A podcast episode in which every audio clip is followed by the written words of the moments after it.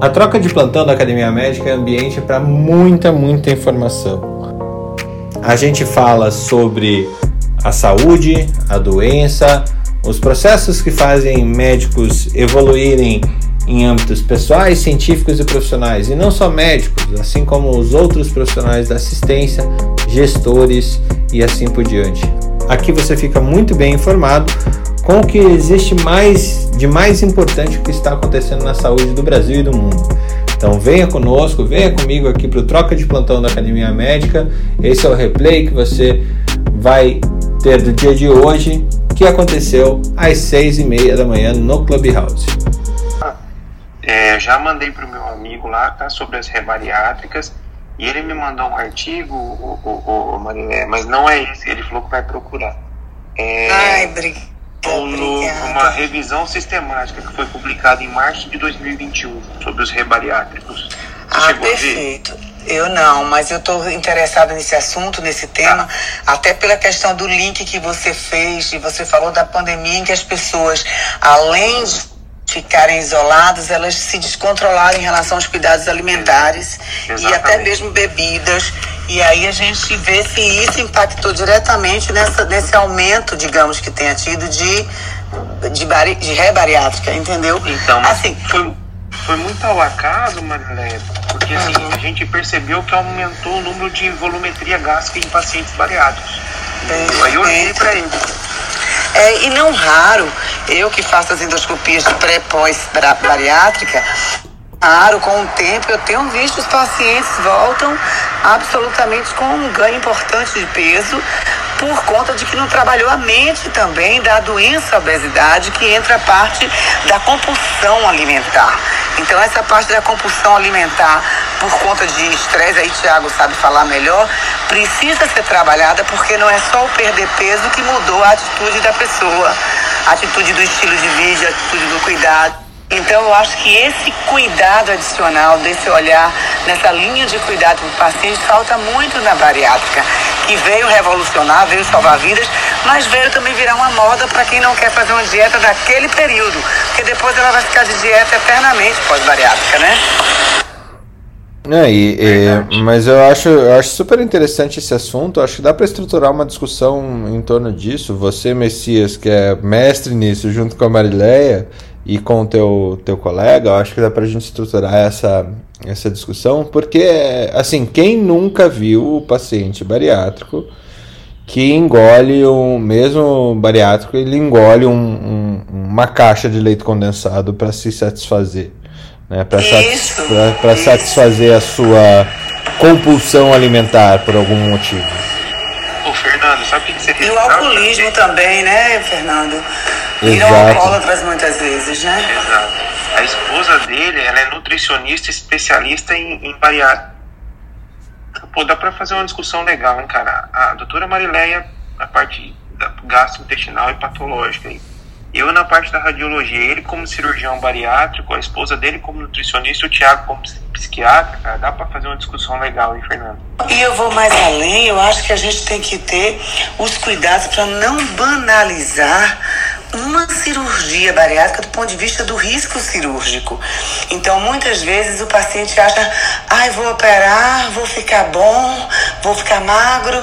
Não é bem assim, eu já vi, eu não sei assim contar quantos pacientes complicaram. Fístulas, é, um pós-operatório muito ruim. Então, por isso que ela tem que ser reservada efetivamente para quem está com risco de morrer se não fizer. É por isso que é obesidade mórbida, né? Nossa, Marilé, você tem super razão. Eu fazia um ambulatório de cirurgia bariátrica do SUS, né? No hospital. Gente, é, primeiro que, assim, as histórias de vida, as pessoas falam, por que que fulano engordou tanto? Mas são tragédias, assim, inimagináveis. É, paciente que fala, ah, eu fiz uma festa de aniversário para o meu filho e aí eu, eu aluguei um pula-pula. Aí meu marido foi pular, ele caiu e ficou tetraplégico. É sempre assim, daí para pior. São só, só, histórias assim pesadas e depois que a pessoa faz a bariátrica, muitas vezes é isso que a Marilé falou, tem vários que são que ficam alcoólatras, tem gente que tem reganho de peso. Então, eu já recebi senhora, assim, senhorinha falando: "Ah, meu Deus, é uma vergonha. Eu com mais de 70 anos agora sou viciada em cachaça. Olha isso". Então, a gente tem que ter muita consciência. E questão de complicação, o meu padrinho de casamento médico foi fazer é, bariátrica e, e, faleceu. Deixou, deixou a minha, a minha amiga com três filhos. Então a gente sabe a dor que é.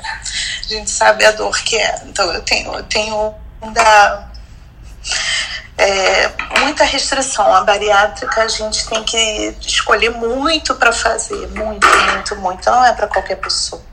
E a gente, assim, ó, um, um, imagina que você tem um, uma coceira, um prurido, e você vai cortar a mão e vai passar esse prurido não vai, né? A pessoa continua com aquela. Com, se ela não se trata, se não faz o acompanhamento psiquiátrico, ela continua querendo comer, só que ela não pode mais comer. Então eu acho bem. E Ana, só complementando, o pior de tudo isso, além dessa, do senso da indicação afetiva, daquele segmento das próprias diretrizes que a gente tem do, da Sociedade Brasileira de Cirurgia Bariátrica do Ministério da Saúde, de quem, quem são os pacientes elegíveis é, e como devem ser feita a elegibilidade desses pacientes, a gente tem a fábrica de liminares, porque bariátrica passou a ser urgência emergência. Então, é, são muitas liminares para dizer opera, então você vai preso. Então aí, aí você vai, tantos casos que a gente tem, eu tenho um caso emblemático que o paciente pediu autorização, foi negado porque ele não preenchia os critérios, ele voltou em seguida com a liminar na mão, ou seja, me opere, senão você vai preso, e ele morreu na mesa de cirurgia. Então dava de falar o óbito, quem causou esse óbito desse paciente. Então, assim, é, é surreal também a questão de liminares para procedimentos que não tem essa necessidade, é, lógico, tem as indicações cirúrgicas, mas não tem essa necessidade de, olha, vai morrer se não fizer agora. Não é, não é, é, é, é bem aí. Então, é a medicina exercida por não médicos dando o poder de dizer faça. E que, assim, é uma discussão também, gente, bem ampla. Eu entendo que se você recebe um relatório de um médico e nesse relatório diz o paciente vai morrer e você não sendo médico, é aquela coisa do, do viés individual. Você não vai querer ser responsável uma morte se tem alguém que é médico com CRM ativo dizendo que o paciente vai morrer. Você vai dizer libere-se para esse paciente. Então, há essa consciência até de também fazer um levantamento que a gente já fez no TJBA daqui, algumas reuniões, de falar, começa a catalogar quem são os médicos que estão dizendo que tudo é urgência e a gente responsabilizar também quem está solicitando isso porque isso é um conjunto, né? É um outro assunto que também é mas enfim. Nossa, mas é um excelente assunto, né, Mariliana? É, sinto muito pela sua, sua dor, sua perda pelo, pela pessoa que ah, é, você... É, é, Ana, eu acabei me perdendo aqui, me empolguei, porque são tantas emoções. E, Fernanda, a gente podia chamar, Uma pessoa convidar algum juiz. Um excelente é. médico, queridíssimo, excelente pessoa, excelente é. pai. Você vê, né? E aí não tem volta, né, Ana? Aí é que é o triste. Marilé, eu acho que alguém do TJ, né? eu acho que alguém do TJ seria ah. muito legal. Se você quiser trazer alguém aí da Bahia para participar dessa discussão, eu acho que, é, que seria super legal mesmo. Não, a gente tinha muitas reuniões aqui. Eu vou tentar ver com as amigas que eu tenho que são juízes e até gente lá do TJ para poder ter esse olhar, porque antes eu condenava muito e dizia por que que o juiz deu essa liminar. Na realidade, por que que o médico botou que o paciente ia morrer no relatório dele? Porque o cara não é médico. Aí o que, que aconteceu em Salvador, que depois foi pioneirismo da Bahia e depois foi para os outros estados? Criou-se o NAT, que é o Núcleo de Atendimento ao Judiciário, em que você tem um suporte médico 24 horas, 7 dias por semana, que coitadas, as meninas lá do NAT, são as médicas, são excelentes, mas não dão conta. E não é que o juiz vai ter que, que, que, que seguir aquilo, mas muito, foi feito um trabalho muito grande aqui dentro dos juizados para que o juiz, antes de dele, dele emitir aquela liminar, ele peça um parecer do NAT, um parecer técnico dessa equipe médica. Isso é um sucesso aqui, é uma coisa assim muito legal que eu posso até, Fernando, convidar sim a médica responsável do Tribunal de Justiça da Bahia e que foi a pioneira na organização desse núcleo de atendimento ao judiciário. Ela, ela, ela, ela é muito legal, eu acho que eu posso convidar ela, a doutora Jamile Ferraz, posso convidar ela para ela falar dessa experiência e ela tem um conhecimento amplo e você vai rir muito dos exemplos que ela dá do que é que chega, muito aprendizado. Eu acho que é um tema super legal, vou ver se eu falo com ela. Muito bom, Messias. Tamo junto, tamo junto. Vou falar com o Guilherme e com a esposa dele. Fechou, vamos, vamos organizar esse trem, vai ser um sucesso. Ah, acho que semana que vem, né? Porque a gente não gosta de ficar colocando aquelas coisas para longe e tal. A gente faz meio que. Não, vamos organizar, porque senão a gente não faz. Vamos. É, para agora, porque senão a gente não faz. Fica para depois, para depois, para depois. É, já começou. Eu acho que esse programa já começou. Eu tenho um caso clínico aqui que me mandaram em um outro grupo um colega infecto, tá? Felipe e Ana e Marileia. Complexo isso, tá?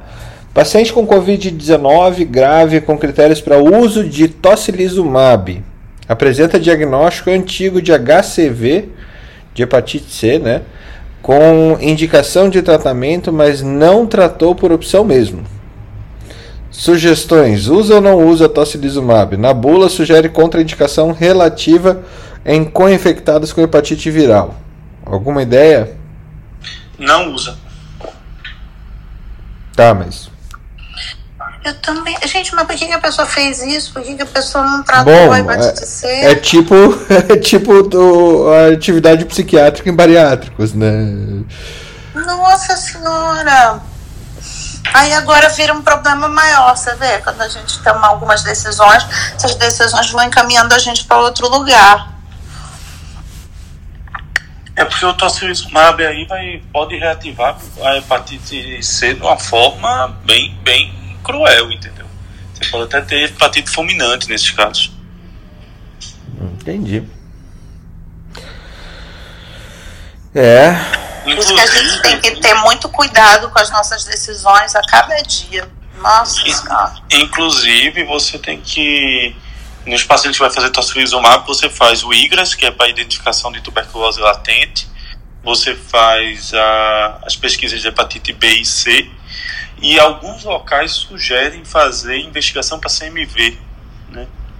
Mas a, o do CMV geralmente fica muito restrito a pacientes que usem outro tipo de imunossupressor ou que tenham um transplante de órgãos. Capisco. Vou passar para ele é, essa, essa impressão de vocês dois. É, putz, bucha, né? Não ter tratado a hepatite C. E agora, ainda mais com, com tratamento gratuito, né?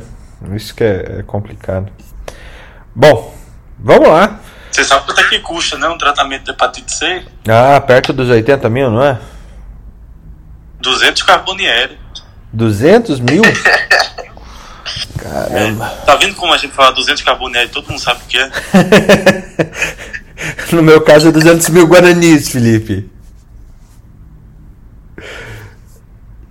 É... 200 é um tratamento e, e, veja só, hoje é disponível no SUS e disponível em todos os. os... Assim, não, não, você não tem que entrar nem com liminar, né, Felipe, né, Ana? Não precisa. Agora sim, o que existe o que eu acho que tem tido algumas falhas com relação ao tratamento da hepatite C é que, com certeza, você tem uma droga hoje como o sofosbuvir com ledespavir, que é pangenotípico, ele pega todos os genótipos, mas isso não era para ser a droga de primeira escolha. Era para você ter ele reservado para uma necessidade, porque vai acontecer com o HIV, né? vai criar resistência aos antivirais com o tempo. O certo é você fazer medicações alvo. Por exemplo, um genótipo 1B, você pode fazer um tratamento com o que a gente chama de 3D, que é uma combinação de três inibidores de protease, dois inibidores de protease com antiviral, que tem uma, efic uma eficácia semelhante ao Etispavir, Sofosbuvir, e um preço menos da metade do valor, né? E não você colocar um como regra geral porque trata todo mundo.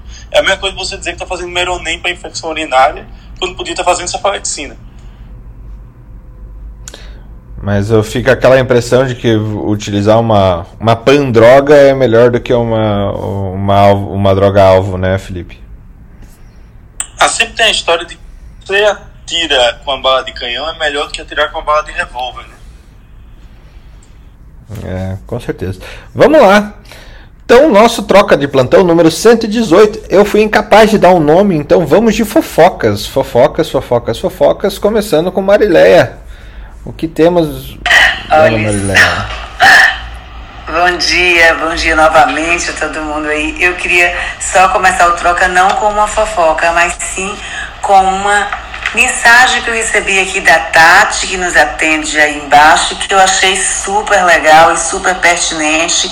Algumas, ah, ah, algumas sugestões, algumas dicas que muitas vezes a gente está falando aqui em cima e no dia a dia a gente não percebe. Mas, Tati, muito obrigada. O que é que ela falou? Deixa eu passar para vocês.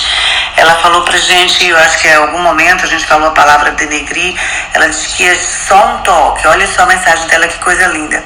Somente um toque. Não é recomendado usar a palavra denegrir, é um termo racista. O verbo denegrir significa efetivamente fazer ficar mais negro, tornar escuro. Em sentido figurado, significa manchar a reputação, de difamar. De então, existe na prática antirracista um esforço imenso desuso de termos racistas, como denegrir, criado mudo e vários outros. No lugar de denegrir, é, dá para usar depreciar, por exemplo. Então, achei uma dica super legal. Eu acho que a gente está no momento de rever tantos conceitos, de rever às vezes palavras que a gente utiliza e que muitas vezes a gente não, não, não faz ideia do que que de fato o sentido daquela palavra na essência. Então, Tati, muito obrigada pela dica, valeu. Eu acho que a gente tem que estar aqui, por isso que eu amo essa sala, onde a gente aprende, onde está aqui para essas trocas. Muito obrigada aí, do Tati, valeu. Muito bom, muito bom. É, é, essa. Eu acho que a Djamila é uma pessoa que vem batendo esse tambor já contra contra não né? Tentando levar uma, uma consciência sobre algumas é, práticas e, e, coisas que a gente tem incrustadas na, na cultura e na, e na linguagem é, não só ela né? Mas como tantos outros. E que é, a gente tem duas posturas possíveis a partir disso, né, Marileia? A postura de que alguém que fala assim, ah, putz, mas isso é mimimi, isso é, o cara fica me enchendo o saco pelo jeito que eu falo e tudo mais, ou realmente evoluir. É, o que, que é o mimimi? Né? O mimimi é quando você acha que você não está agredindo ninguém. Mas a pessoa agredida, ela jamais vai achar que é um mimimi. Se a pessoa se sente é, atacada de alguma forma, ela está se sentindo atacada e a gente tem que considerar isso. E às vezes em questões que a gente nunca parou para pensar, como a palavra denegrir. Pois é. É isso, e Fernando, eu achei sim muito legal que a Tati colocou, ainda mais diante disso aí que você está falando, a gente fala tanto em saber a percepção do outro, a empatia, a gente acaba sempre olhando para o que a gente acha, para o que a gente entende que é, para o que a gente entende que, que aquilo é um mimimi, digamos assim. Então, a gente precisa praticar muito esse olhar da percepção do outro. O, o que eu falei, o que, que gerou isso para o outro, por mais que na minha cabeça possa ter sido uma bobagem, mas se eu gerei um sentimento ruim para outra pessoa, vamos parar para pensar, eu preciso estar gerando sentimentos ruins. A gente vai conversando, daqui um dia a pessoa vai perceber que eu não quis falar nessa, nessa intenção. Então, não falar nessa intenção não significa ficar repetindo, porque você está gerando para alguém algum sentimento.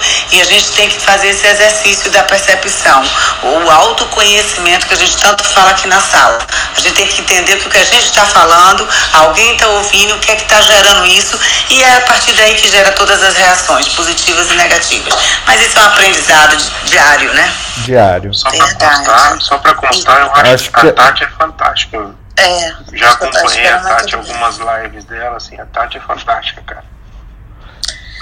Ana. Sabe o que é, é? Eu ia falar que o tem uma a Djamila Ribeiro, além do pequeno manual antirracista, ela tem o lugar de fala. Então esse esse aí eu acho que todo mundo devia ver para é, descobrir assim quando é, uma pessoa pode falar, o que ela pode falar, onde ela pode falar, onde ela pode se manifestar e de que maneira ela pode se manifestar. É, eu achei super interessante, nada por acaso, né? Mas eu tava esse, eu nunca assisto televisão, quase ninguém mais assiste televisão aberta. E esse domingo eu não sei por que estava a televisão ligada, talvez alguém tivesse vendo alguma coisa de é, esporte e um, começou ligado e apareceu o Luciano Huck aquele.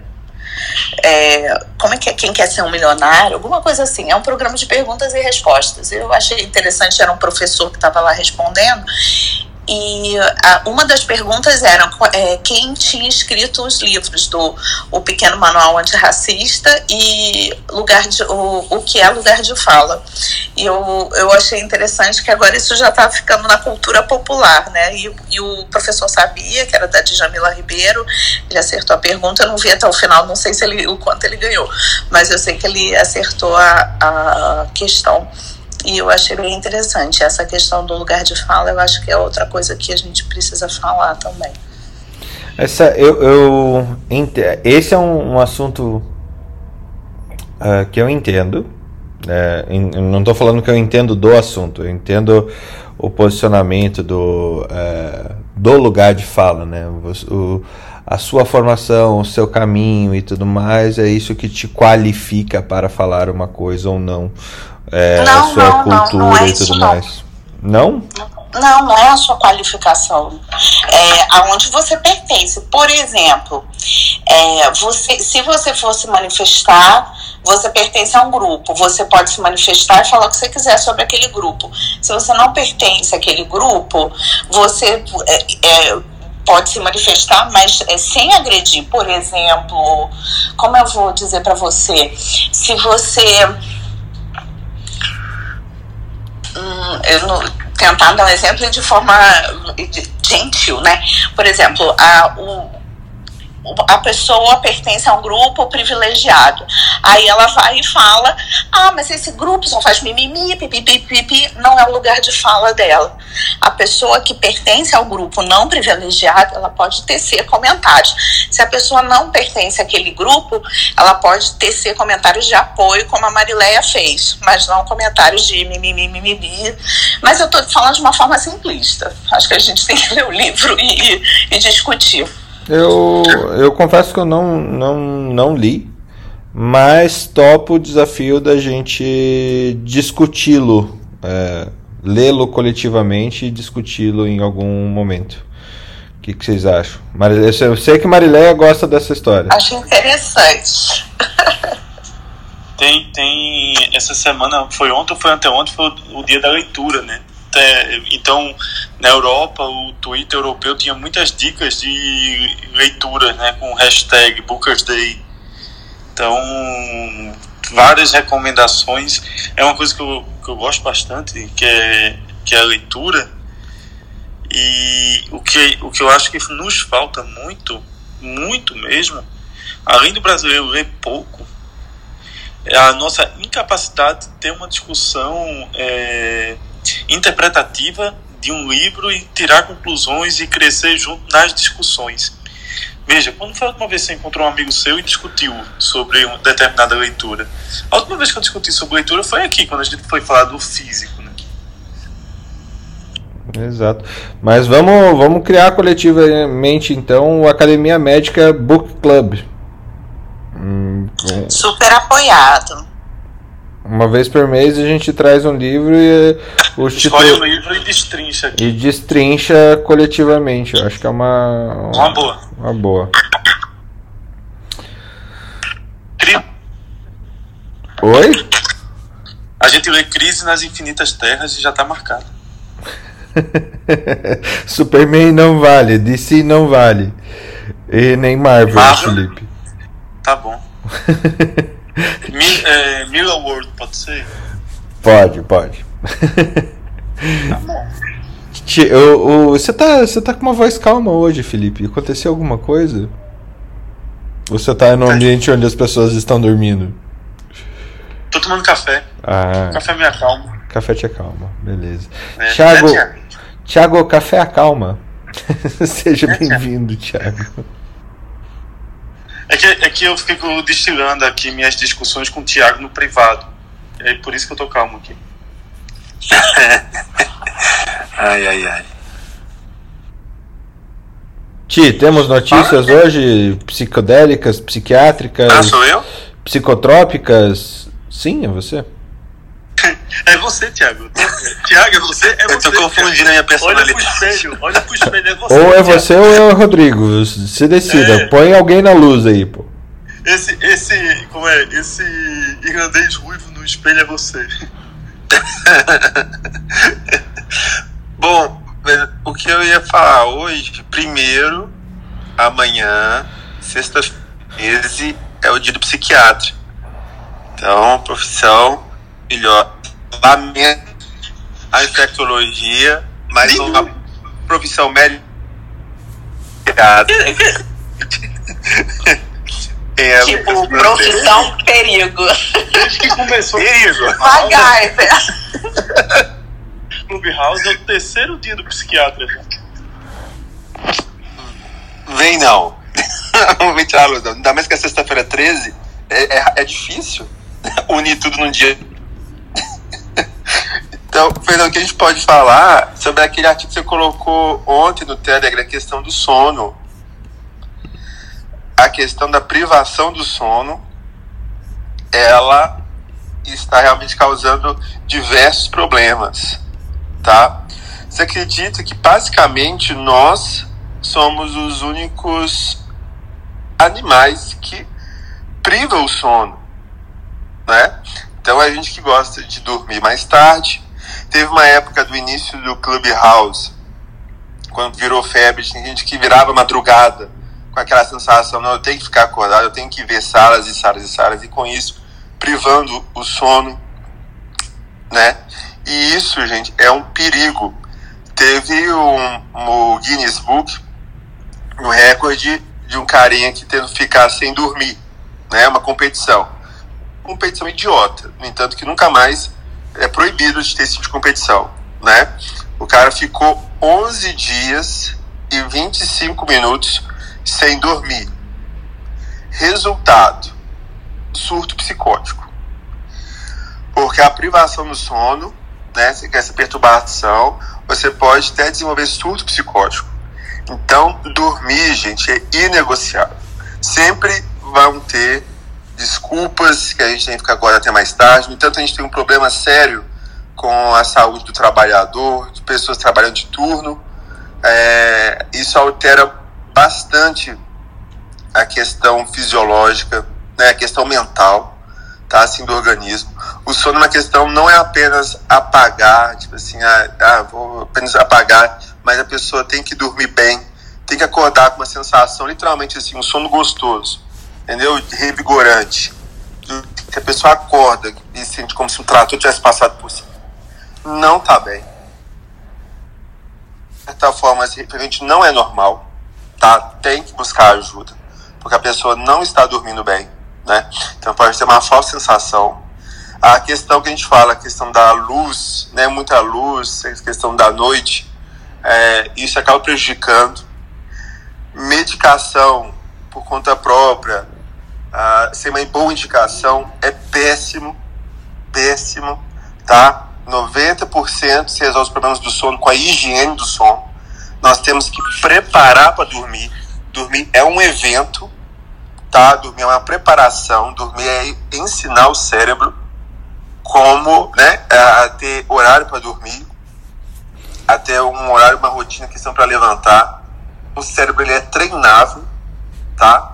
Então, ah, não conseguir um de outro, ele tem que é, ser treinado com relação a isso. Então, higiene do sono, né, que é você ter uma rotina para dormir, evitar estimulantes à noite, tipo cafés, viu, Felipe? Café à noite, é, chimarrão, a galerinha toda cafeína à noite, comida pesada. a luz, né, o celular na fuça à noite, isso traz um problema também, o computador, isso vai retardar uma liberação natural da melatonina. Eu queria até comentar um negócio assim, gente, comprem relógios analógicos para ter no seu quarto. Você não precisa do celular como despertador, você não precisa ver o celular como a última coisa que você vê no dia e nem ver o celular como a primeira coisa que você vê no dia. Né? Celular não dorme no quarto, celular dorme na sala. É, esse é um, um ponto é, que seria super é super interessante porque essa tela azul realmente ela primeiro que a gente entra num túnel um túnel que é preparado para manter você dentro desse túnel né, de informações. O Instagram ele é feito com essa lógica o Netflix é feito com essa lógica todas as redes sociais o WhatsApp tudo é feito com essa lógica de manter você informando essa essa rede social o tempo todo e por isso você não pode sair delas. É, então pense que o celular, as redes sociais é construído, são construídas para te manter nelas.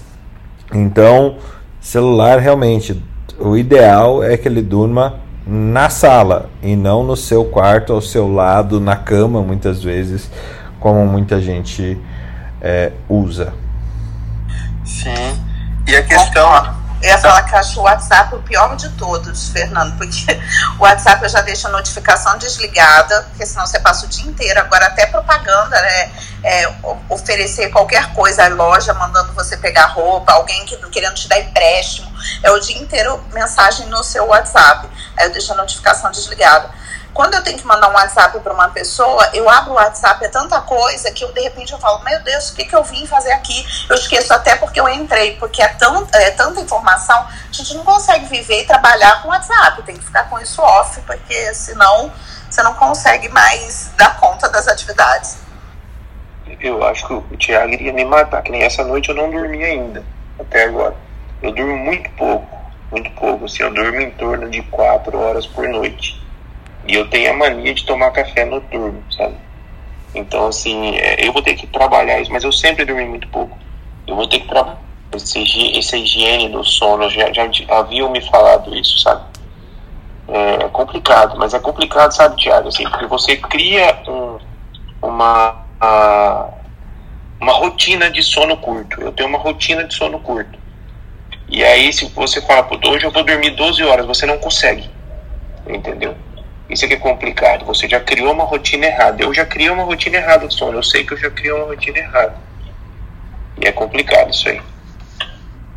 Eu queria só colocar uma situação sobre a gente tocar na questão que o médico faz plantão, né? É, vocês estão me ouvindo? Então, assim, eu, eu gostaria de, de estar tá nesse assunto também, Mariane. Não só médicos, como outros profissionais de saúde que têm hábitos noturnos, né? Porque esse final de semana eu vim passar visita no hospital, eu estava no CTI, a minha, tinha um colega da rotina e ele estava visivelmente cansado e ele disse assim, ah, porque eu tô, eu já fiz 24, vou fazer mais 24, amanhã mais não sei quantas, ele disse assim, você vai fazer quantas horas seguidas? E aí ele foi contabilizando quanto ele já tinha trabalhado naquela semana. E eu sempre trabalhei em CTI, eu dava dois plantões noturnos junto com a minha rotina normal. E essa questão de fazer carga horária assim, uma semana, 80 horas de trabalho, normal, normal. E eu já dormi no volante, e esse colega, ele tinha dormido no volante. A gente falou, você já dormiu no volante? Eu perguntei para ele. Ele disse, eu já. Isso é muito perigoso, eu queria que vocês tocassem nesse assunto, se possível. É, é, é triste, né? A gente Todos nós aqui, eu acho que isso é invariável. Todos nós conhecemos algum colega de turma ou pelo menos algum colega de faculdade que morreu no trânsito porque dormiu voltando de algum plantão. É, salvo engano, isso é, foi bem comum já. Principalmente aquele pessoal que faz, pega plantão é, seguidos aí, Mariane. É, que você mora no Rio, né? Mas, por exemplo, aqui no, no, no Paraná, lá pro, pro, Tia, pro, pro Tiago, pro Messias, pro Felipe, pegar, quando você se forma, pegar plantões nas cidades periféricas, aí 50, é, 100 km de distância do, do grande centro é bastante comum. E na hora de voltar para casa, aquele marasmo do, do trânsito livre, estrada reta, realmente pode trazer um, um problema. Na minha faculdade, pelo que eu me lembro, foram contemporâneos meus, na minha turma nenhum, mas contemporâneos meus é, foram três pessoas dessa forma.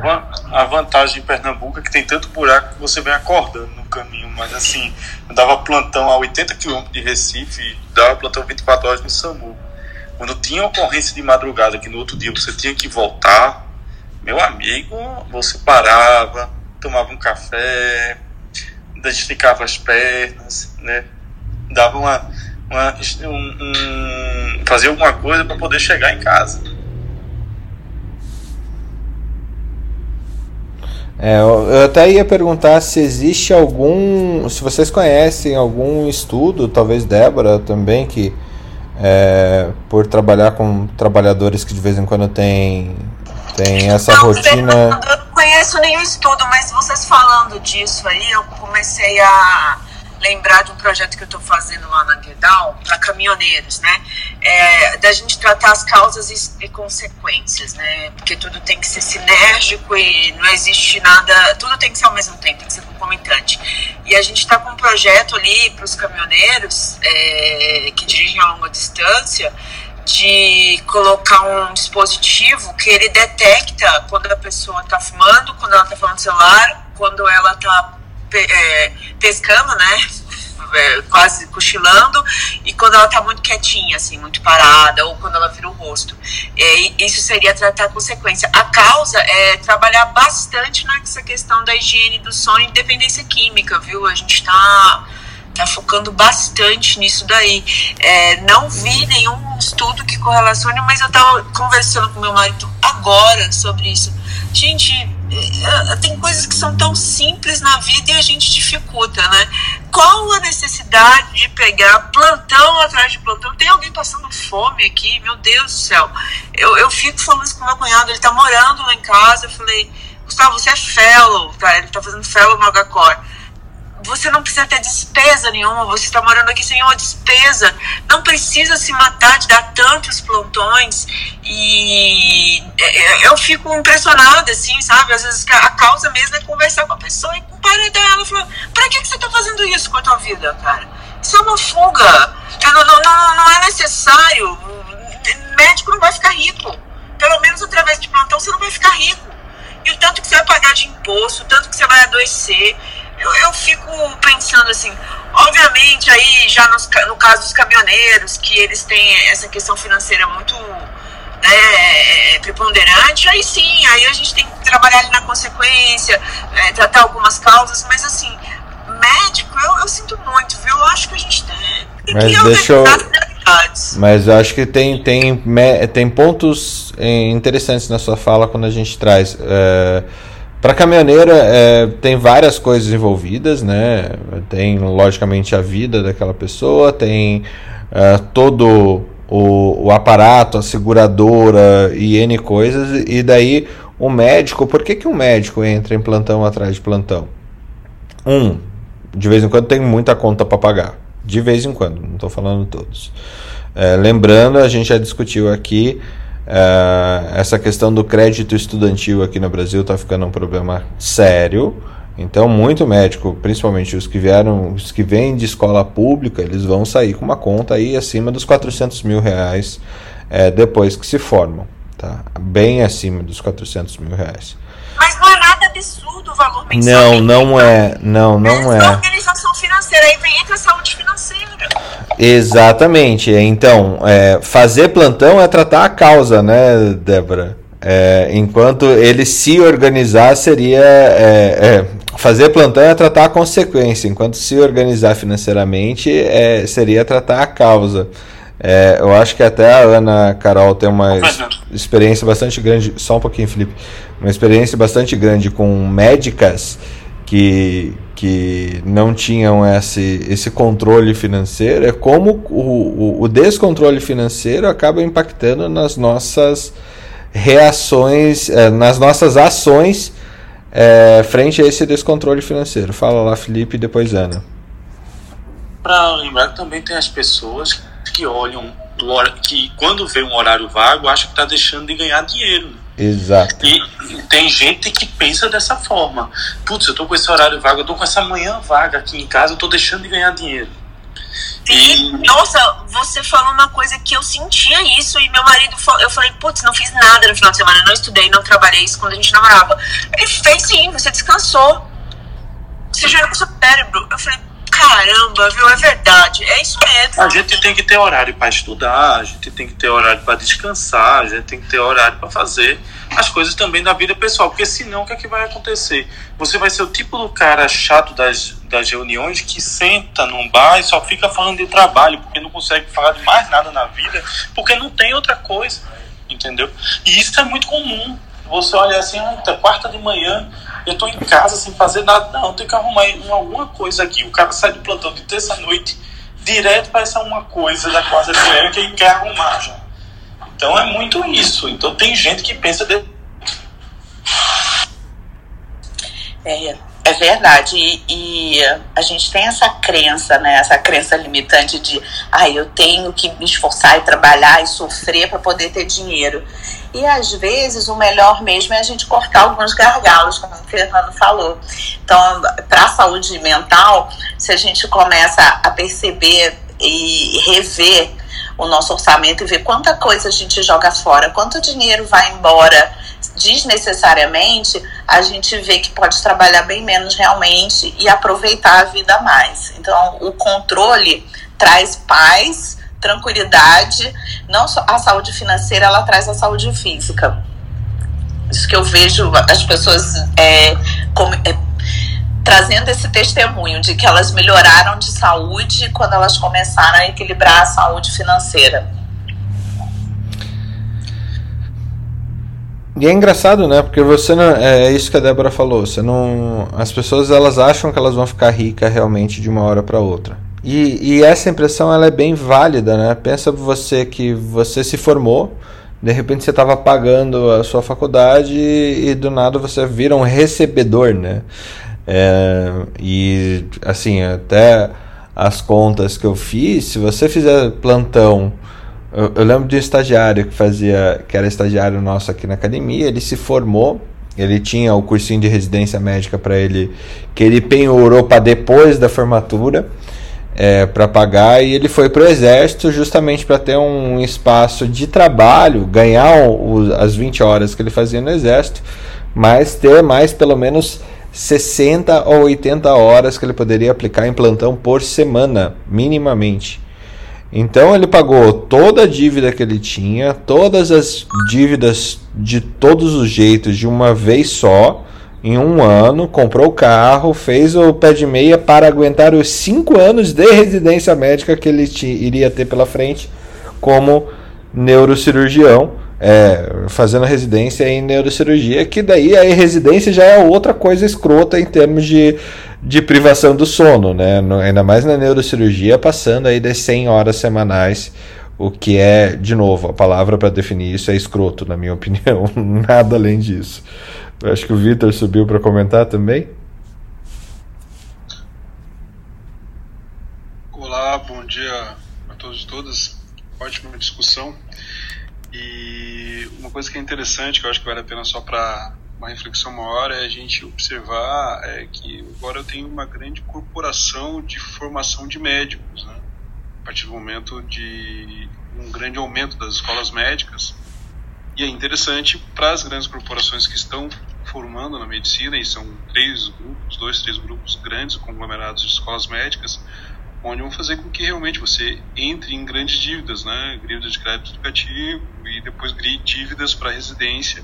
Isso é interessante, porque o médico vai ficar num círculo vicioso de dívidas, pelo menos nos próximos 20, 30 anos. E aí são algumas contas para quem tem filho já, eu estou fazendo isso, essas contas para meu filho agora, quanto que ele vai custar em si para se formar em medicina. E aí ele vai ter realmente esse raciocínio, né? Eu preciso ganhar dinheiro para pagar a dívida da própria formação. Então acho que é, que é algo que tem que se pensar que hoje a gente tem uma formatação de sociedade para formação em medicina a partir do momento de dívida né, dos pais ou de quem está realizando o curso agora. E isso é algo que é totalmente vinculado nos próximos 10, 20 anos, onde vai ter um sucateamento na nossa remuneração cada vez mais. Excelente, excelente ponto, Vitor. Principalmente assim, é, eu diria que são quatro grupos, até é, Cogna, Anima e Cruzeiro do Sul, que seriam os quatro grandes grupos que estão é, consolidando suas verticais de medicina aí acima das 10, 12 escolas médicas cada um, né? É, todos eles com mensalidades médias de 8 mil reais, todos eles buscando criar um caminho de especialização e pós-graduações também, onde a pessoa continua envolvida com a marca, com a escola, com após a formação.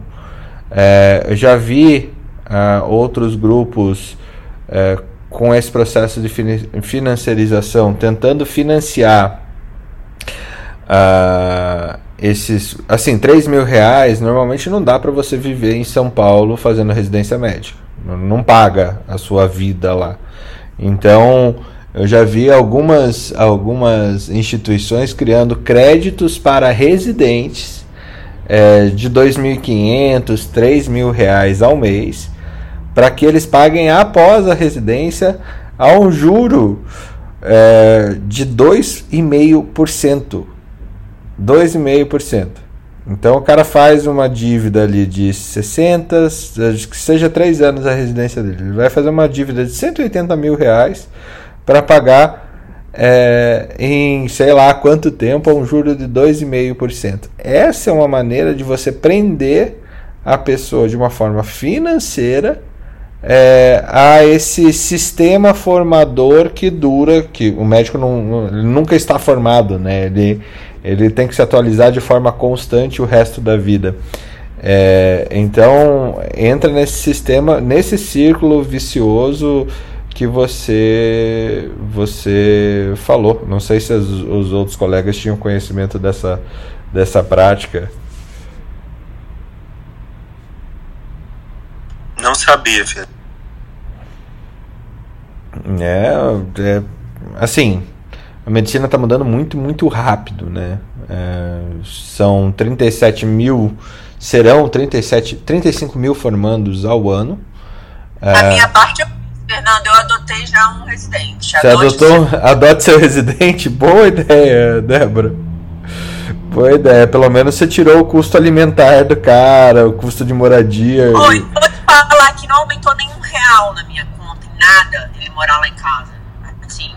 E tem que minha mãe sempre joga na minha cara, porque eu tenho um filho só, porque onde come três, onde come quatro, come cinco. E é verdade em absolutamente nada. E é o que você falou, para morar em São Paulo, só o aluguel de um lugar, mais ou menos, é 3 mil reais, mais ou menos, né?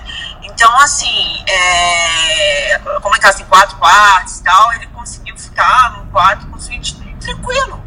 Tranquilo, assim, ele trabalha mais do que fica em casa, a gente briga muito com ele, porque a gente adora que ele mora em casa e, e eu. Ah, ele paga aluguel, assim, ele obrigou ele a ficar com meu filho terça-feira de manhã. Aí a, o Felipe falou assim. Ele, Aluguel caro, hein? Pega a vida. Ele, nossa. É, ele, ah, eu posso ganhar o dinheiro e pagar babá. Eu falei, não quero meu filho com babá, não deixo meu filho com babá, você que vai ficar com ele. Então, assim, é um lugar meio carinho pra ele, coitado. Mas é a única maneira dele descansar, não, né? Porque cuidando de criança você descansa. Mas fica em casa, aproveitar a vida, assim, né? E eu, eu e meu marido, a gente morre da risada. Porque ele fica negociando com meu pai, né, que é o avô do Lourenço. Ah, você não quer ficar aí, eu te dou um dinheirinho e tal, tal. Aí meu pai às vezes aceita, às vezes não, a gente morre da risada.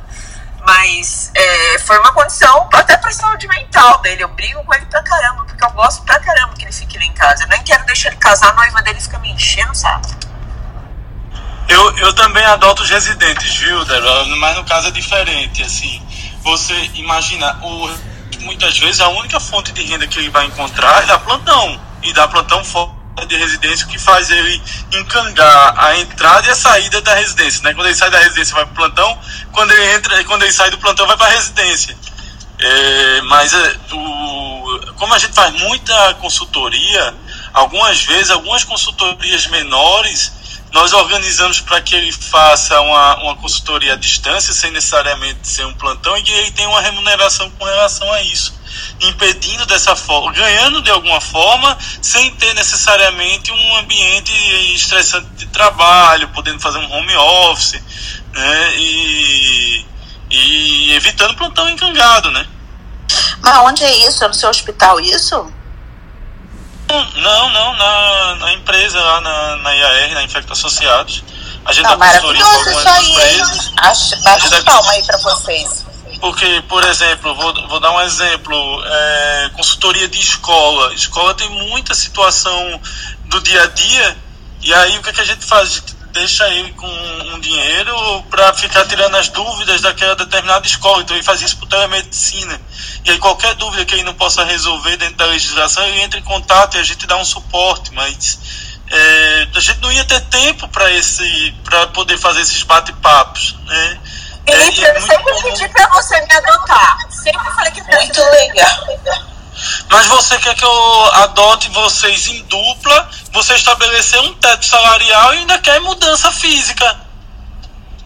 E ainda solu- soluções grafenísticas. E aí isso dificulta, eu tenho limitações também. Mas é, eu, eu acho que você tocou num outro ponto, é, Felipe, que é, que é bem interessante. e Aqui eu vou cutucar alguns.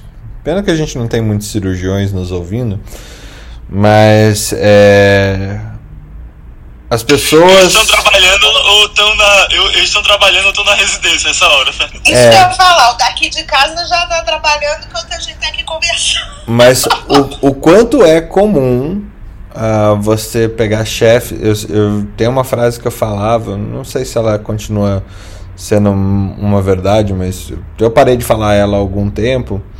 É, que o, o maior. para você saber que o médico chegou- chegou no, no ápice da sua carreira é quando ele vira chefe de serviço, né? E chefe de serviço é o cara que teoricamente ele vai ter um monte de gente para trabalhar para ele e fazer ele rodar esse serviço de uma maneira mais é, produtiva financeiramente também. Então, ah, isso que você falou do, do- de colocar o residente para trabalhar em, um, em uma em uma é, em uma formação paralela e tal, você tá, tá dando um trabalho que é um contrato da tua empresa e você tá pagando ele, é super legal. Mas há ainda aqueles caras, ou deixou de existir, eu não sei, que ah, pegam esse trabalho gratuito que tem o residente e coloca na sua cirurgia particular para ter o cara como auxiliar porque ele está aprendendo e não paga porcaria nenhuma para esse médico é, que está fora da sua residência é, operando paciente particular ou de convênio é, que esse médico está operando em outro hospital que não da residência médica. Quantas vezes vocês já viram isso do chefe de serviço que sai carregando o residente para cima e para baixo para ter mais gente para rodar serviço? Ô, ô, Fernando, e ainda tem outra coisa, né? Não deixa de ser um treinamento para algo que não existe na formação dele dentro da universidade. né? Você consegue dar algum tipo de conhecimento e você tem que remunerar por isso. Tem que remunerar, é isso que eu tô te fal tô É falando. Você até pode, você até po- pode fornecer essa opção de trabalho, mas você tem que remunerar. Você tem que remunerar, é lógico. Eu não tô. É, ah, não, mas a gente está ensinando. Não está ensinando. A gente está ensinando e está tendo um benefício financeiro com relação a isso. Então ele tem que participar desse benefício também. Né? Isso faz com que ele respeite, isso com que ele valorize o seu trabalho, isso faz com que ele lhe indique quando não estiver trabalhando com você ou estiver trabalhando com outras pessoas. E isso faz uma coisa que é primordial, que é valorizar o trabalho do cara. Essa história, é, é, eu, eu, você fazer cirurgia, eu acompanhei, eu acompanhei o cirurgião aqui em Recife por três anos. Ele sempre me remunerou. Eu nunca pedi nada. Mas ele sempre. Uma vez ele operou uma- e simples. E aí não teve remuneração e olhou para mim, e foi, eu me lembro, a gente foi lanchar e pagou o lanche e disse: Esse meu filho, esse não tinha o que a gente fazer, esse vai para conta, você cobra de Deus. Mas eram as exceções. Né? Ele era, e me ajudou bastante isso, porque precisava de dinheiro para os convites da faculdade e essas cirurgias foi o que pagou muitas vezes isso. Né? E não esquecendo, Felipe, que esses residentes aí podem ser nossos chefes, cara. Eu sempre no futuro! residentes, eu falo, ó, quando vocês forem meu chefe, eu quero aumento, viu? Eu, eles morrem de dar risada, porque eles têm autoestima um pouco baixa. Eu falo, gente, vocês têm plenas condições de serem meus chefes. E hoje eu vejo meus ex-alunos, maior orgulho. Eu sempre falo, vocês têm que ganhar três vezes mais que eu. É gerente da, do McDonald's, da Siemens, da Congás. Meu, que orgulho, cara. Eu quero mais, eu quero que esse povo brilhe. Pois é. A alegria que a gente tem dos alunos é serem melhor do que nós. Sinal de que deu certo, né? E, e uma coisa que é interessante e, e que é, tem que pensar nisso no, no futuro. Ontem é, eu, eu, tive uma discussão com o pessoal do LID aqui em Pernambuco, a gente falando sobre economia economia na saúde e sustentabilidade, né? Que é uma discussão que a gente tem diariamente aqui no Clubhouse. E em um determinado momento, alguém ainda solta uma informação do tipo: não, vamos buscar residente para tentar diminuir o custo. Ainda esse tipo de discurso, né? Ainda esse tipo de discurso é assustador, mas é, a gente está falando de gestores de alta qualidade. De, ou, ou melhor, gestores de altas contas aqui, né? Óbvio, ainda é, é, é exceção, mas esse, esse discurso existe. Vocês estão. É, ou a gente está espinhoso hoje, tanto é que. Eu, eu não sei. Hoje não, né, chefe? A gente sempre é espinhoso, você sabe, você sabe. É, meus amigos espinhosos.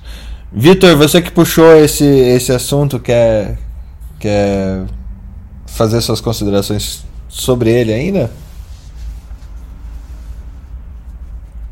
Não. Não quer. É, é, não, é, não. É, entrei pra residência agora, só volto daqui a pouco. tô, Quando tô... meu chefe liberar. É, legal. Messias, temos notícias radiológicas financeiras é, de sono ou de fraldas? Cara, temos três notícias, mas bem, bem aleatórias as três notícias. A primeira é que no IPO da Oncoclínicas, que foi um, um alvoroço no mercado financeiro, teve na estreia uma queda de 3 ponto, praticamente 3,3%.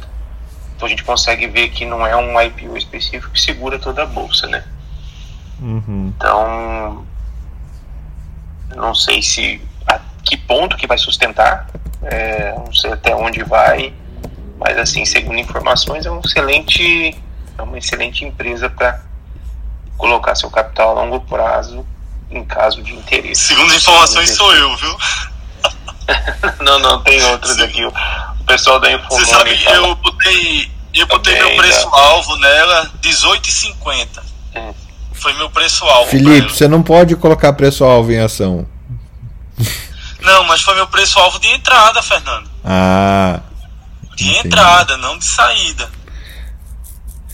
É, eu acho que a gente tem que cuidar um pouquinho com, esse, com essas questões, realmente, por, porque é, para a gente não ser enquadrado aí pelo pessoal da, do é, mercado orientar, né? financeiro. Né? Exatamente. É, tem Exato, essas questões que a gente tem, tem que cuidar. Mas é, só então, retiro o que eu disse, só para constar, então foi uma.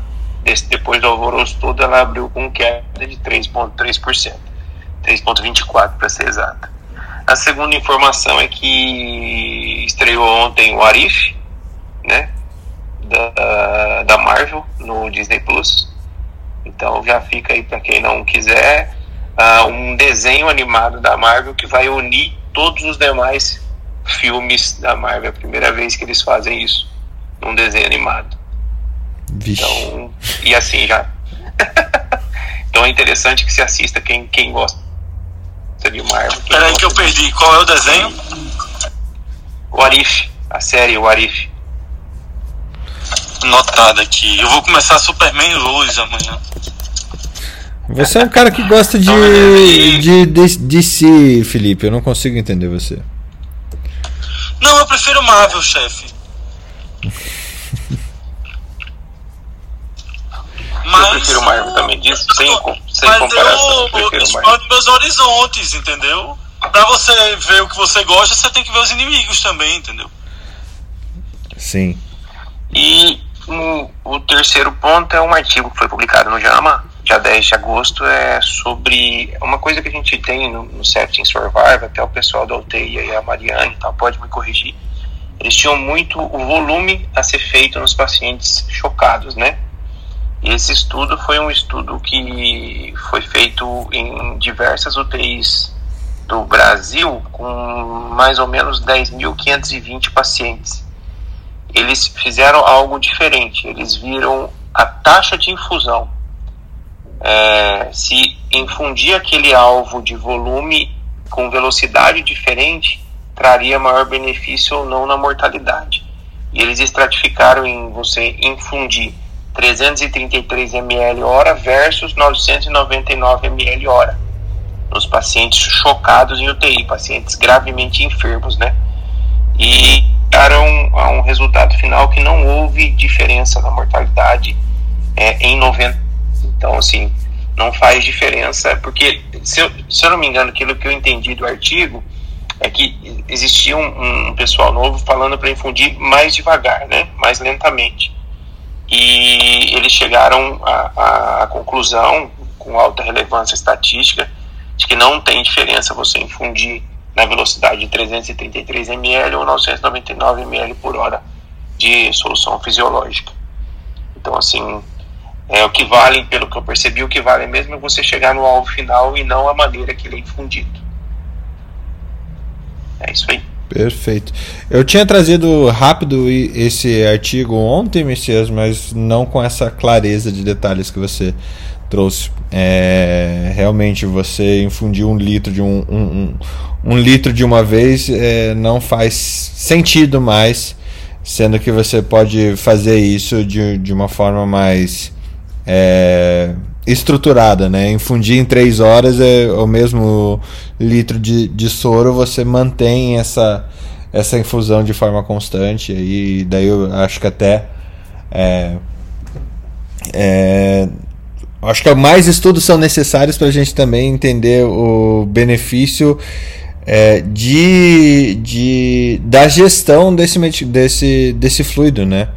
O quanto que você tem para infundir em 24 horas, por exemplo, como que você pode separar isso, como que o pessoal da enfermagem pode nos ajudar realmente a entender essa esse essa possibilidade de infundir mais lentamente o mesmo volume de, de fluido, né? Eu não sei se você viu que também não tem diferença entre cristalóide e, e, e outras soluções. Vi. Perfeito, eu vi. Cara, me desculpa, Fernando, eu não sabia que você tinha postado. Não, não, foi foi excelente que você trouxe, porque eu trouxe muito superficial. O, o Alex até falou que eu estava é, lentificado por causa da forma superficial que eu trouxe. É, é. Acho que agora é Felipe? Depois Ana? É isso? Opa! Bem, vamos lá. O, o- umas notícias. Já, sabe quem morreu ontem? O Thomas Mann. O escritor Thomas Mann morreu ontem. Caramba. Não, morreu ontem não. Morreu, completou ou completou o aniversário da morte? Peraí. Morreu ontem ou completou o aniversário da morte? Eu sei que Mann tem uma, tem uma, uma literatura bem extensa, ele era alemão de Lübeck. E tem alguns livros dele bem interessantes. é, e ele, engraçado, é, ele não era a favor do nazismo, era um cara que defendia muita questão socialista. Então ele foi um cara perseguido na Alemanha quando estava lá, depois foi perseguido nos Estados Unidos quando estava lá. Quando se mudou para a Suíça para viver em paz, com um ano morreu de câncer de pulmão. história dele aqui é bem interessante. Era aniversário da morte dele. Eu só quantos anos é, mas é, ele ganhou o Nobel de Literatura né, pelas obras e, e, e, tudo mais. Engraçado, o livro que ele mais vendeu e os que fizeram mais sucesso foi depois de ele ter ganho o Nobel. Né? Deve ter levado a projeção, a projeção e toda a cultura que ele tem. E, engraçado, ele, ele era um cara que fez muitas discussões de de LGBT na época, que nem existia essa sigla. Ele era homossexual, não era assumido, era casado e tinha seis filhos. Teve muita dificuldade é, por causa daquela questão do contexto burguês, né, da, de você ter uma necessidade de ser casado e ter filhos para poder aquele casamento de sociedade, né? E ele escrevia muito sobre essas dicotomias e depois é que ele veio assumir a homossexualidade, porém permaneceu casado até os fins dos dias. Né? É, é um, é, depois do aniversário da morte. Foi em 1955, 12 de agosto. Ah, é, eu estava tentando ver se era 55 anos da morte dele. Ele morreu 1955. na Suíça. Ele saiu dos Estados Unidos em 50 e morreu em 55. Quando ele parou para morar na Suíça em 54, que ele disse: Vou morar aqui, câncer de pulmão. E tem umas obras dele, a maior. Ele ganhou, se eu não me engano, ele ganhou em, 20, em, em antes da Segunda Guerra Mundial o, o, o Nobel de Literatura. Eu vou até checar aqui depois, é que eu estou dirigindo. 29, Felipe. 1929, né? Uhum. Isso.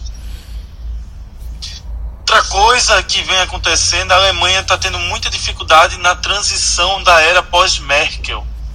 Muita dificuldade de encontrar um líder dentro da Alemanha que tenha um, um impacto popular, principalmente nesse pós-pandemia, né? Que se acredita muito na retomada econômica e dos projetos sociais, não só para a Alemanha, mas para a União Europeia como um todo.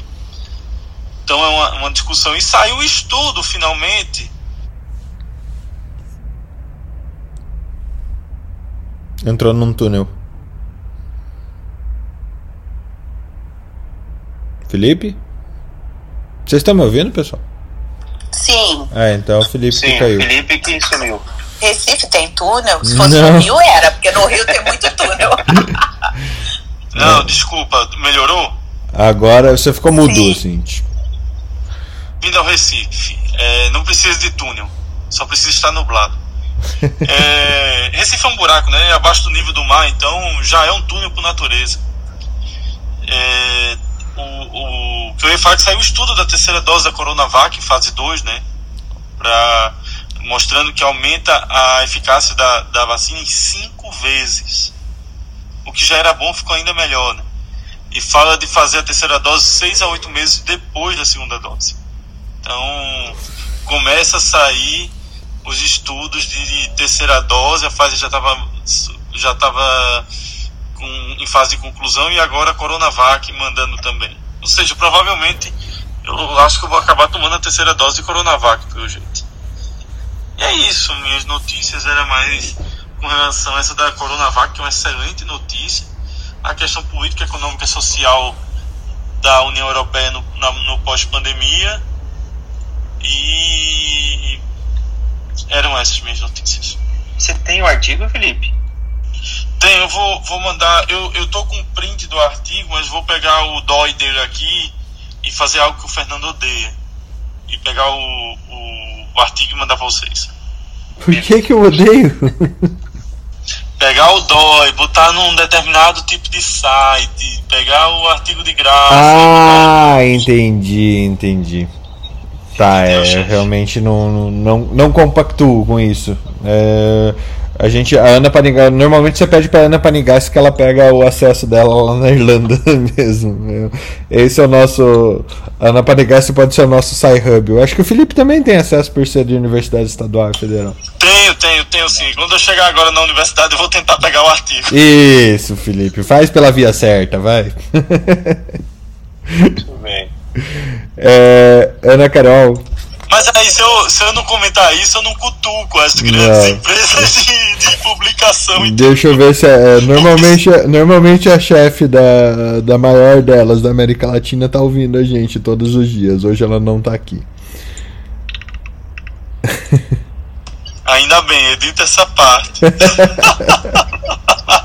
é, energia pragmática, se fosse. É, Ana Carol. Bom dia, deixa eu ler aqui as notícias do dia, o que nós temos para hoje.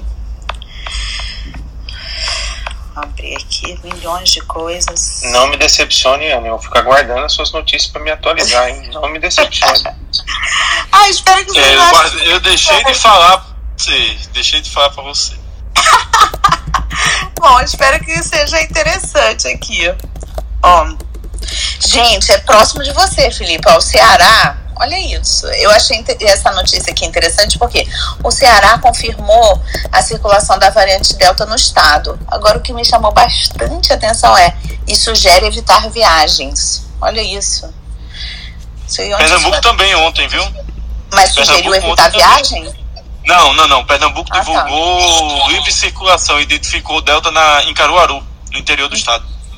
Então, é, me chamou a atenção eles falarem isso, porque na verdade eles disseram que é, pela primeira vez detectaram a variante Delta, não, e é um caso de transmissão comunitária, que eles não conseguem dizer de onde veio, o paciente não viajou para fora do estado, não teve contato com viajantes, já está sendo monitorado.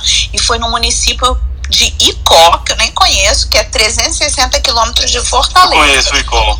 Você conhece Icó, então foi lá. É grande, pequeno? É no sul lá. Não, é, o pior é que eu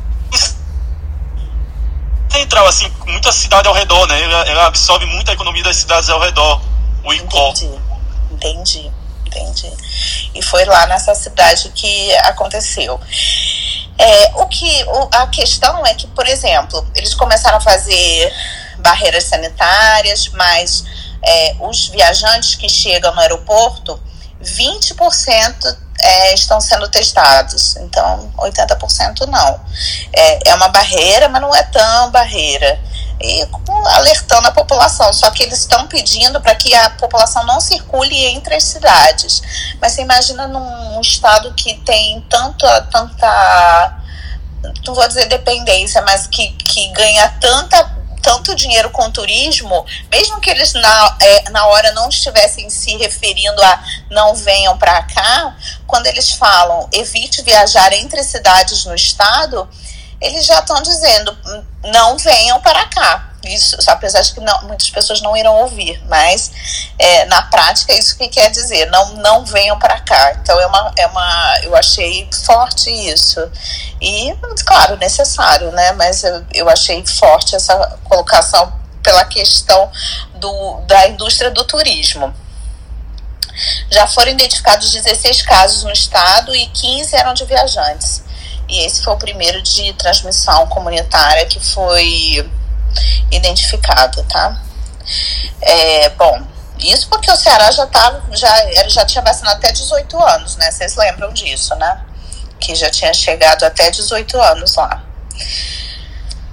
É, próxima notícia. Essa foi uma notícia que, eu, nossa, me chamou muita atenção. A, é, após Covid, mãe de recém-nascida quer trocar pulmão ela tem, ela tá em ECMO há, há, mais de 70 dias, gente. Nossa senhora. Eu não sei nem. Aí é pra gente entender. Nossa e, senhora. E, oi? Nossa senhora. Olha, exatamente. Aí olha a situação que é. E ela acordada, consciente, né? Então ela tem 31 anos só. Ela teve Covid na gestação e ficou tá mais de 70 dias em ECMO. E só que como ela é uma pessoa extremamente simples, aí que como que eles conseguiram? É, o, o hospital, eles, é, o hospital orientou, eles entraram na justiça e conseguiram transferir ela de um hospital público para um hospital particular e lá ela está com é, uma, um, uma liminar e usando ECMO. E aí o médico disse que não ia ter jeito, porque não consegue tirar de jeito nenhum e que a lesão dela não é reversível e que ela vai precisar transplantar. Aí conseguiram o Einstein, em São Paulo, numa vaga de filantropia. Esse médico muito legal, o médico do ECMO que fez tudo isso, gente. Aí transferiu ela para lá. E aí os médicos do Einstein fizeram uma vaquinha para o marido dela vir, porque para você ter direito a essa vaga de filantropia, você tem que ter uma, um familiar pelo menos um ano na cidade e, é, ou compro, e comprovar que tem dinheiro para viver esse um ano na cidade. Então, os médicos no Einstein fizeram uma vaquinha e aí o marido dela pôde acompanhar. Nesse tempo, e agora ela está na fila de transplante, ainda com ECMO. Nesse, teve que vir, foi uma situação para vir de pena com ECMO, aí o avião da FAB ia trazer, só que no fim não pôde trazer porque é, não tinha como ligar a ECMO no avião da FAB, tiveram também qual, qual é a cidade de origem, Ana? Nossa, é uma cidadezinha, é do Rio Grande do Norte. Deixa eu ver se eu consigo descobrir qual é a cidadezinha. E conseguiu passar é. o ECMO lá em Natal. É, ela teve que ser transferida para um hospital maior e particular, senão ela não conseguia. É, então foi tudo começou assim. Primeiro ela estava na UTI desse hospital público, ela foi para esse hospital particular e aí depois tinha que conseguir a transferência, não conseguiu com o avião da FAB porque não comportava é, tecnicamente o ECMO e aí conseguiram também uma liminar e ela veio num avião particular com essa decisão judicial. E agora ela está 62 na fila de transplante. Nesse meio tempo todo, ela viu a filha dela duas vezes, tadinha, só viu a filha duas vezes. E agora ela está aqui em São Paulo, a filha tão bonitinha, depois eu vou mandar foto aí para vocês verem, aguardando, aguardando o transplante. 31 anos, gente. Então, para a gente ver que esse Covid não é essa brincadeira, né? A gripezinha que as pessoas imaginavam. E. Oh, oh, tá, pode falar. Se você conseguir, manda o nome dela para mim, porque eu sou amigo pessoal, que é meu veterano do Júnior, que ele é da é equipe de transplante de pulmão lá do Einstein. Os Vou mandar. Com certeza. Eu, eu, aí ele deve estar. Tá, acho que ele deve estar tá sabendo, mas ó, Ana Rayane dos Santos Medeiros é o nome dela, Ana Rayane, 31 anos. Gente, olha, olha que história, né? Uma pessoa Não que é. conseguiu sobreviver a um ECMO por 70 dias. Porque o ECMO, quem, quem vê, acha assim: ah, não, colocou, tá fazendo a função do pulmão. É, achar um pulmão para essa mulher é quase que um mandatório, né? Porque tanto, tanto tempo é, de ECMO, assim, o, quantidade. Uma vida para cuidar da filha, né? Então, se ela teve essa sorte até agora de estar viva 70 dias depois de uma terapia tão espoliante que é o ECMO, caramba, é, é algo realmente incrível, incrível, incrível, incrível e ficamos na torcida mas isso também só corrobora que com o que a gente vem falando aqui com frequência, né, Ana? É, Covid é uma doença que vai nos perturbar por 30 anos a fio, que nem o HIV nos perturbou por 30 anos a fio, e que daqui a pouco, e já a gente está vendo com frequência, e isso a gente vai trazer no nosso simpósio no fim do ano, é, o aumento do número de casos de necessidade de transplante de pulmão que é um tipo de transplante que aqui no país a gente não tem uma estrutura bem desenvolvida para que ele seja realizado. Ele é muito complexo, talvez é, pulmão isolado é mais complexo do que o multivisceral, então pulmão coração junto é, é menos é, pulmão coração é menos cano para ligar, né? Enquanto só pulmão é, é muito cano para ligar. É, mas realmente é um, um caso aí de que traz um que pode nos trazer esse esse essa vitória com toda essa briga que a gente tem com essa doença tão tão cruel que é o covid né? Sim com certeza. É exatamente isso. Assustadora viu que, que é. história assustadora você imaginar imagina o marido um filho pequeno, a mulher na UTI. Agora, é, como isso é interessante, Fernando? Tanto, no, tanto na gestação como no periparto, doenças endoteliais como lúpus, como é, SAF e Covid têm trazido transtornos realmente absurdos. Né? O periparto com Covid em atividade tem sido de uma alta mortalidade e. Eu conheço casos aqui também de pacientes que tiveram um AVC hemorrágico e, e vasculites hemorrágicas gravíssimas no periparto. É verdade. E, gente, é, e dela é tão simples, ela nunca tinha nem viajado de avião. Primeira vez que ela viajou de avião foi para ser transferida na, numa UTI móvel. Olha isso. Agora, eu, da Fábio, eu, eu, o que me surpreende, assim, a gente faz transporte de helicóptero com frequência com ele. É, agora, o avião da Fábio, para levar ministro, é muito bom, viu? Mas para trazer paciente é meio complicado. Tinha alguma coisa com relação à tensão do aparelho que não podia. É, deixa eu ver se eu acho. Não tem explicação assim exata, mas era alguma coisa com relação a. Realmente não tem explicação. Eles disseram que não tinha como ligar o aparelho. Ó, ó, é, a, a FAB é, realizaria o voo, falar o transporte, pois a tensão do aparelho da ECMO não era suportada pela aeronave. Não sei qual é essa tensão, né? Quanto precisa de energia para funcionar, né? Não sei. É, a, a, a, não, tensão, não... a tensão é que era muito tenso, né? Eu acho que a tensão era essa mesmo, Fernando. Eu acho que o problema era a tensão que ia gerar levar no avião da Fábio. É. E ela ainda tem um outro filho de 13 anos também. Eu mandar a fotinho para vocês. Ó, então vou na próxima notícia agora. A a Grã-Bretanha disse que, após a restrição de idade para vacinação com a AstraZeneca, não ocorreram mais casos de coágulos. Então, é, essa é uma boa notícia, que o Reino Unido não registrou nas últimas semanas nenhum caso de é, coágulo sanguíneo depois de vacinação com a AstraZeneca, após a limitação do uso para pessoas em pessoas menores de 40 anos. Quando eles é, não fizeram mais para é, abaixo de 40 anos, eles conseguiram zerar esses casos de coágulos.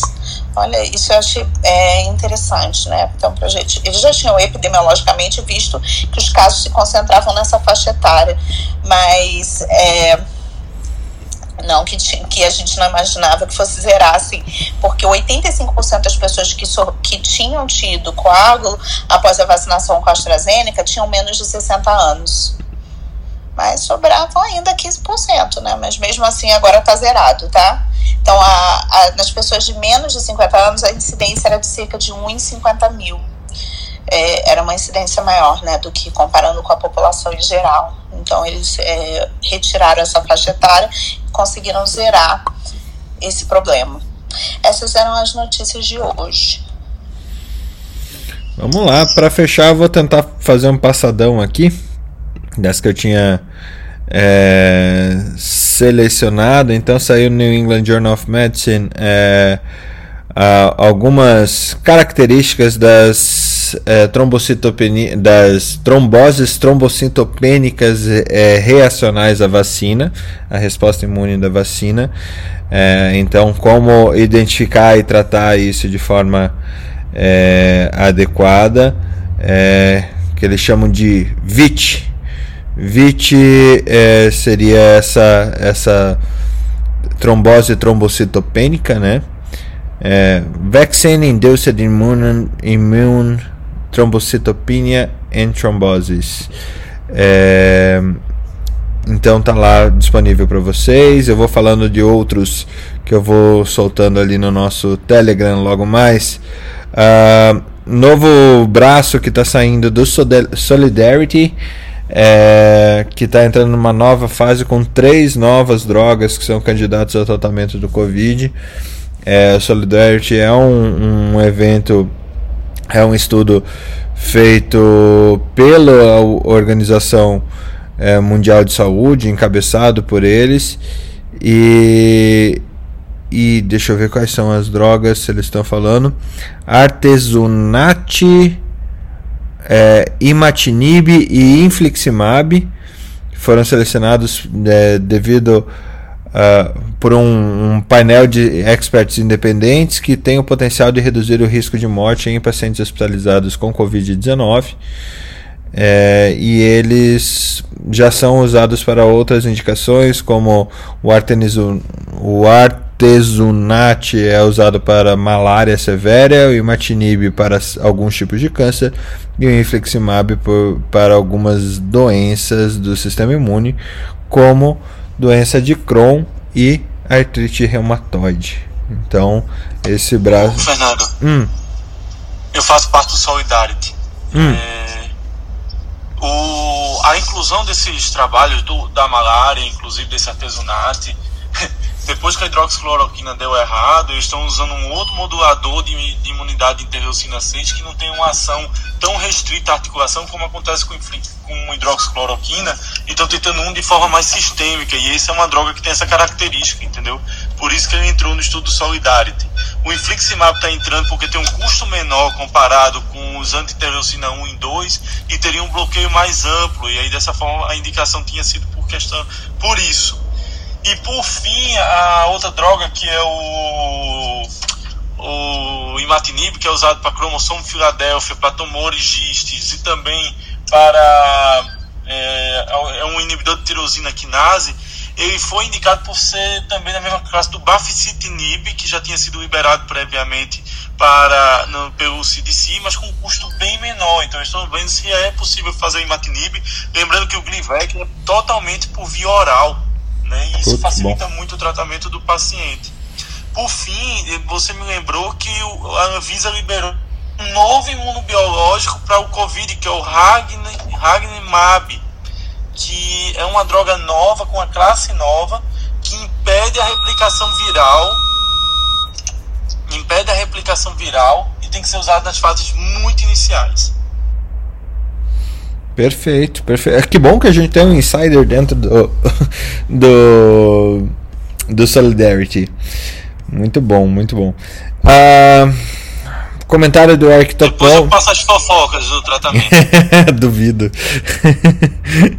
É, a gente tem um- um- um- uma revisão é, sistemática sobre os pacientes assintomáticos com Covid, que juntou mais de 350 estudos que saiu no PNAS. No PNAS é o Proceedings of National Academy of Sciences dos Estados Unidos, que demonstram que, que ele, eh, na verdade, o estudo estima que a percentagem de infecções que nunca desenvolveram eh, sintomas clínicos eh, e que de verdade foram realmente assintomáticos, então pessoas que tiveram Covid que foram eh, francamente assintomáticos foi de 35,1%. Lembra que no começo da pandemia era 80% que a gente falava? 80% das pessoas não vão ter nem nada.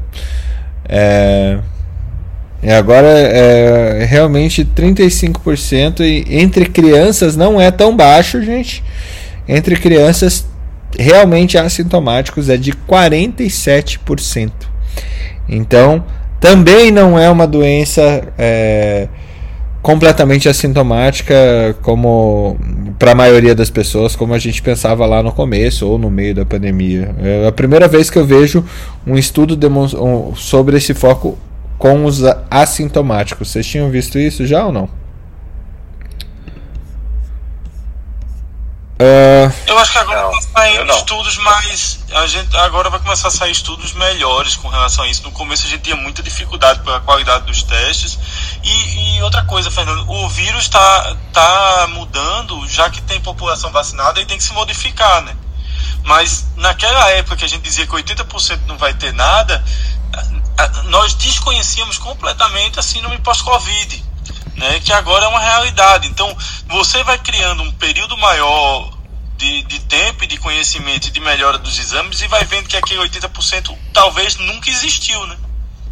era um chute, né? Era um chutado. Era, era uma- é, o que, é o que sabia na época, né? Era o que se tinha de notícia na época. Quem ia imaginar que a síndrome pós-Covid ia ser ainda mais avassaladora do que o si? Falando em síndrome de pós-Covid, ah, acabo de compartilhar com vocês também da Scientific Reports da Nature, eh, que saiu agora dia 9, mais de 50 efeitos de longo prazo da Covid-19, uma revisão sistemática e meta-análises que saiu na, na Nature, tá bem bonitinho, uma, é uma vocês já viram até a, as figuras que eles estão trazendo, porque eu acho que ele foi saiu como preprint, é, um pré-print antes.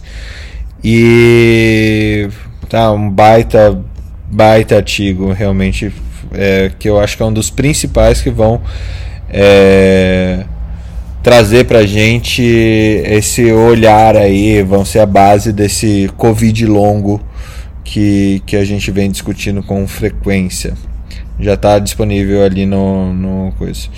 Uh, saindo do Covid, um novo guideline de manejo de tromboembolismo venoso na América Latina saiu na Blood Advances, já compartilhando com vocês.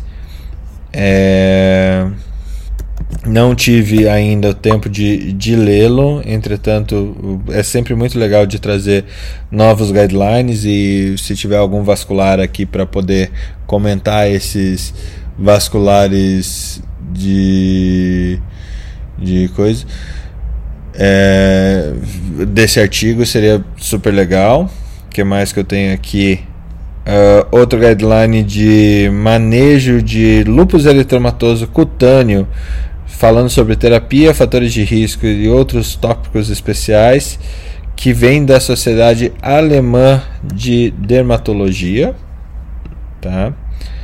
É, no site da ESMO, é, um guideline aí, eu não sei se o Jung tá, mas o pessoal da, da hematologia e da oncologia vai, vai curtir bastante. Esse é um, um guideline prático da ESMO sobre caquexia em pacientes adultos. Então, até o, o esse highlight ele tem é, esse guideline aqui, ele está bem orientado para a questão prática mesmo, aberto, disponível em PDF, sem precisar utilizar plataformas de para extrair o paywall do, dos artigos, viu, Felipe? É. uh, outro estudo que é bem interessante, e aí para o seu, seu marido, Ana Carol, é, até uh, saiu um estudo novo falando sobre é, essa comparação da, da, dos pacientes que tinham baixo risco cirúrgico que fizeram TAV, né, é, troca de válvula aórtica por, por é, cirurgia endovascular, ou a troca de válvula aórtica cirúrgica. Né? Então não sei se ele viu, saiu no European Heart Society é, Journal. Uh, uh, deixa eu ver. Já é um pouquinho longo, mas só caiu aqui. Um pouquinho é, antigo, é de 28 de junho. Mas caiu para mim agora, caiu nos meus drones aqui só agora. É... E para fechar. Manda para mim se puder, Fernando, esse que eu mostro para ele. Eu não sei se ele viu. Já tá lá no Telegram, ah, Ana. Tá. E do B BMJ Health and Care Informatics. Uh, para gente que nem eu que gosta de, de de TI aplicada à saúde. É, 10 dicas práticas para uma para o sucesso da inteligência artificial em ambientes clínicos. É, também compartilhado com vocês lá no Telegram. Esse foi o meu passadão de hoje. Mais algum comentário antes da gente fechar, pessoal? Lembrar que dormir menos de 6 horas de sono é risco. Você fica. Ah, gente, menos de 6 horas é um. Da, é, da obesidade e da depressão, né, Thiago?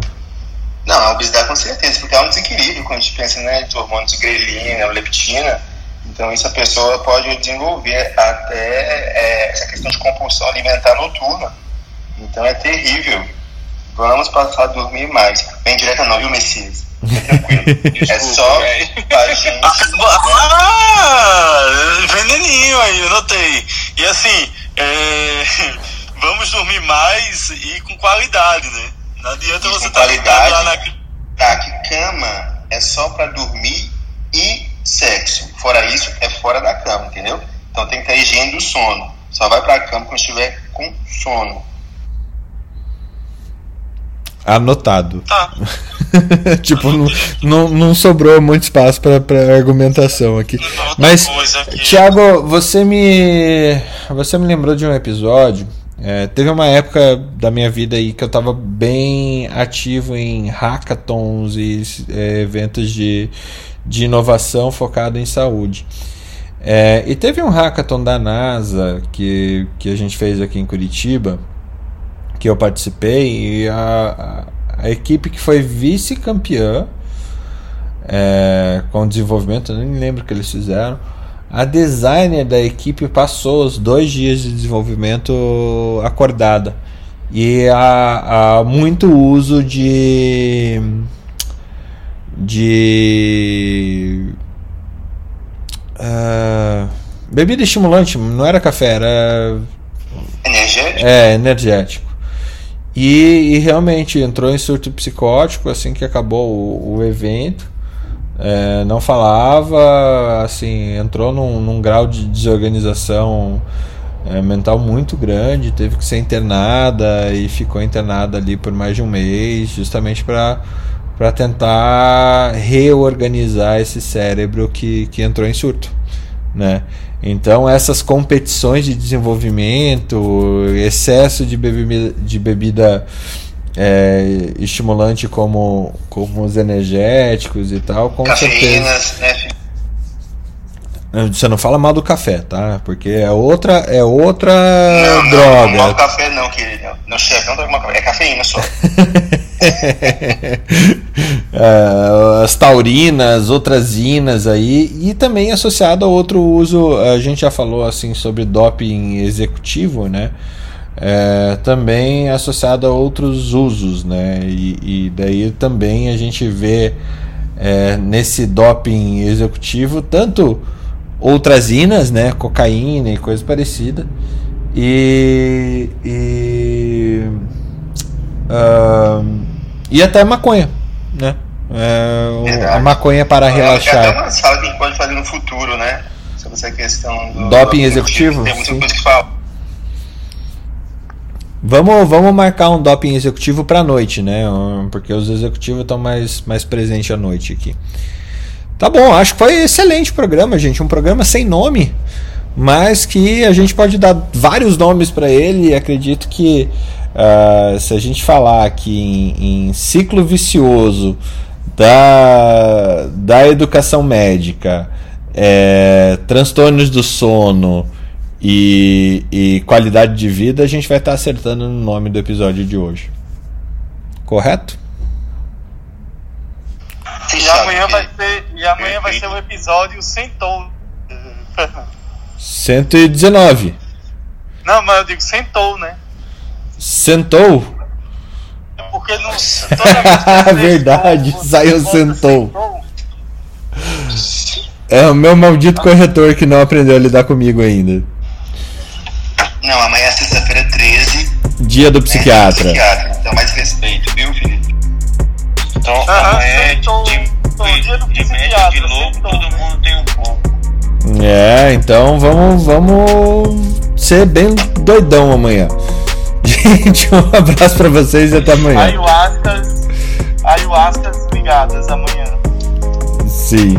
Abraço, até Valeu, mais. galera. Abraço. Tchau, tchau. Academia Médica. Bem-vindo à revolução do conhecimento em saúde.